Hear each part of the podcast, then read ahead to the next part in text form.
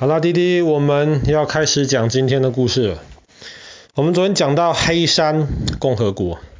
那么黑山共和国其实本来它是这个南斯拉夫共和国的一部分。南斯拉夫共和国呢，其实是好几个小国家，然后一些不同的民族加入组成在一起的。那么其中最重要的，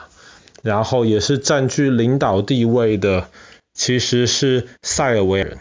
那么塞尔维亚这个国家，爸爸接下来会再讲到。然后塞尔维亚人一方面，他们当时呃是人比较多，而且比较强大；二方面是因为我们之前讲到那个。第一次世界大战的时候，我们就讲到，第一次世界大战其实是塞尔维亚人去暗杀了那个奥地利的那个王储，所以呢，奥地利跟塞尔维亚宣战，所以第一次世界大战其实一开始是从奥地利跟塞尔维亚这两个国家开始，后来当时德国站在奥地利那一边，英国、法国站在塞尔维亚这一边，后来当然是英国、法国、塞尔维亚打赢了。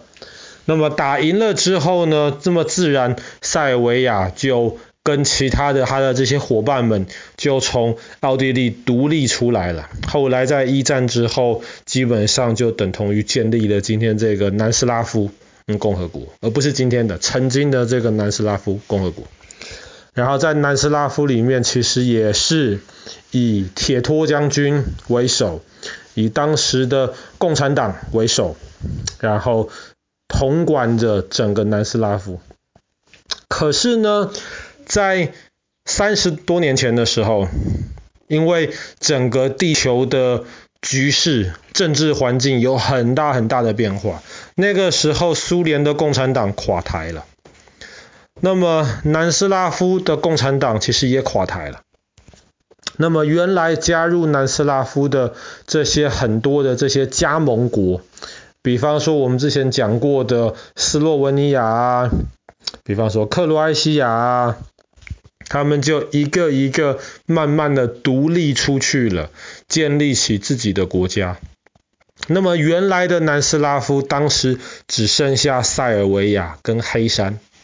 所以一个大的南斯拉夫后来拆的。只剩下这原来的这个两个小部分，那么塞尔维亚自然也从一个那种掌管着一个大国家的这个实力的一个很重要的一个国家，现在变成了一个小小的，然后基本上没有靠海，然后只靠着这个还没有独立的黑山共和国，这两个小国家就抱团集合在一起。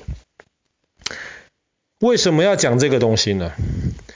因为这个东西跟我们今天等一下要讲的这个经典其实有很大的关系。其实那个时候黑山共和国不是没有想独立，他们也投票了，他们也说我们要独立了。但是因为其他的共和国都独立了，那么塞尔维亚很怕黑山也独立。当时在投票之前，塞尔维亚就想尽办法，那么让黑山的这些重要的这些人物啊，或是让这些的新闻啊、电视节目啊，一面倒的全部是反对独立，全部是要继续跟塞尔维亚连在一起。那么当时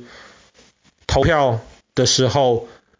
超过一半多一点点的人就选择支持继续留在塞尔维亚。所以当时塞尔维亚跟黑山就建立起了一个国家。可是那一次投票的结果，在塞尔维亚里面，一些穆斯林还有一些基督徒，他们非常非常不满意。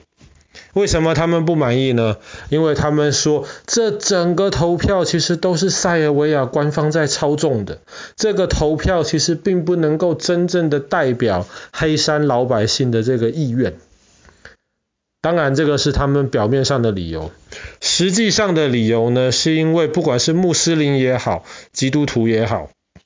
他们其实都非常痛恨之前铁托以及。整个共产主义的这个管理，因为在整个共产主义的管理之下呢，其实宗教不管是穆斯林也好，或是基督教、天主教都好，宗教是没有自由的。所以这一些信神的这些宗教的这些人士，他们是非常非常反对。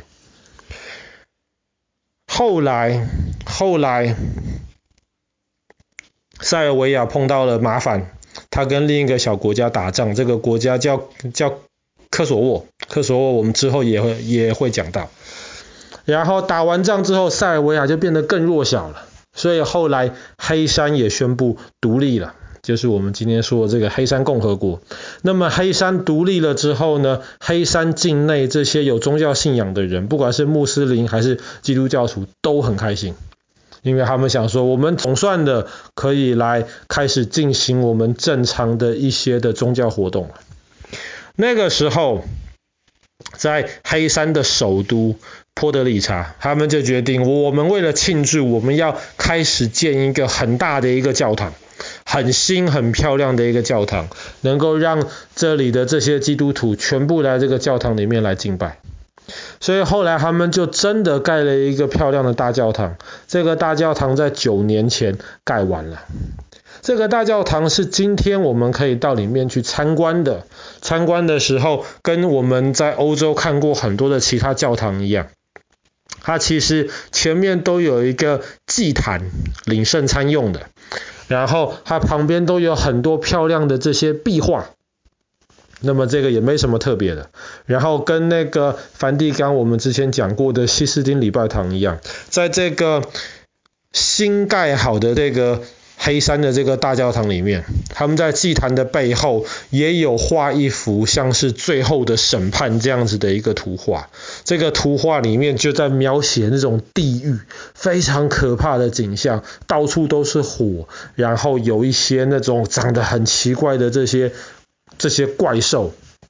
他们好像要把这些落在地狱里面的人吞吃了一样。那么以这种审判为主题的这些画，在教堂里面是非常非常常见的，没有什么特别的。那爸爸今天为什么花这么多时间讲了这些好像没什么特别的东西呢？特别的地方在于，如果你仔细看的话，你会发现掉在地狱的火里面有三张脸。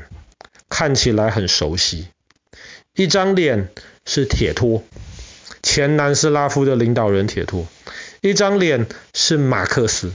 另一张脸是恩格斯。谁是马克思跟恩格斯呢？爸爸去年讲过共产党宣言的时候讲到，其实马克思跟恩格斯是整个共产主义这个思想最重要的两个人，他们把整个共产主义的这个架构全部都建立起来了。那么也是因为这样子的缘故，在黑山的这些基督徒非常痛恨铁托以及他领导的这个共产主义，所以他就把铁托还有马克思跟恩格斯划到了地狱里面去。那么这个是引起很大的争议的，但是在黑山这个不是唯一的一个例子。在黑山的首都波格里察外面，其实没有多远的一个地方，有一个几百年历史的一个修道院。这个修道院很漂亮，它是在山里面，把山的那个垂直的山壁挖开了，整个修道院就盖在里面。它是一个有几百年历史的修道院，但是后来他们也是希望在里面先新添一幅壁画。同样的也是画审判、画地狱的景象。这一次在景象里面，你仔细看，你会看到三个同样很熟悉的面孔。第一个当然是铁托，铁托将军。第二个就是希特勒。第三个就是列宁。希特勒是发动第二次世界大战的一个很可怕的一个人。那么列宁呢？列宁是领导苏联成功的进行俄国革命的人。同样的，希特勒大家都可以说公认是一个怪兽级的人物。那么列宁在整个共产主义的实践上面，其实是一个非常非常重要的一个历史人物。可是，在这个教会，不是这个教会，这个修道院里面，他们就把铁托。列宁跟希特勒划到了地狱里面去，同样的，这引发了非常大的争议。为什么引发了非常大的争议呢？因为这等于是这个教会宣布说，这些人应该要下地狱。那当然有一些非常讨厌共产主义或者非常讨厌铁托的人，他们就觉得对呀，你看这些人这么坏，像希特勒这么坏，害死了这么多人，下地狱不是应该的吗？但是其实很多基督徒非常非常的反对，为什么呢？因为他们的说法是政治跟宗教不要放在一起。比方说在圣经里面有一个很有名的一个例子，当时耶稣在世界上的时候，有一个人拿着一个钱币来问耶稣说：“我们缴税给罗马皇帝可以不可以？”耶稣如果在那个时候回答，就代表他承认当时的以色列是完完全全属于在罗马之下的。可是当时以色列老百姓很多是要独立建立起一个以色列国的，所以耶稣如果回答可以，他就会得罪这些老百姓。耶稣如果回答不可以，那么他就是要造反了嘛。所以耶稣回答可以也不行，回答不可以也不行。耶稣在那个时候就说：“你把一个罗马钱币拿来给我看一看，你看一看上面是谁的脸，谁的这个画像。”那个人说是罗马皇帝的。耶稣就说了一句话，他说：“罗马皇帝的东西给罗马皇帝，神的东西给神。”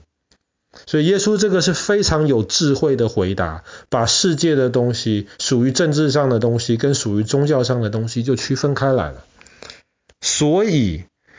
很多基督徒也同样很反对这样子的这些这一些你审判别人的这一些证据出现在教堂里面，因为人不是神，没有一个人能够审判另一人要下地狱。说完了这些。另一方面，其实还是蛮有趣的，因为能够在教堂里面看到这一些非常有、非常强烈的这些意识形态的这些东西，在全世界其他地方倒也是真的不多见。好啦，那么我们今天的故事就讲到这边，在黑山这两个非常有争议性的这个教堂跟修道院。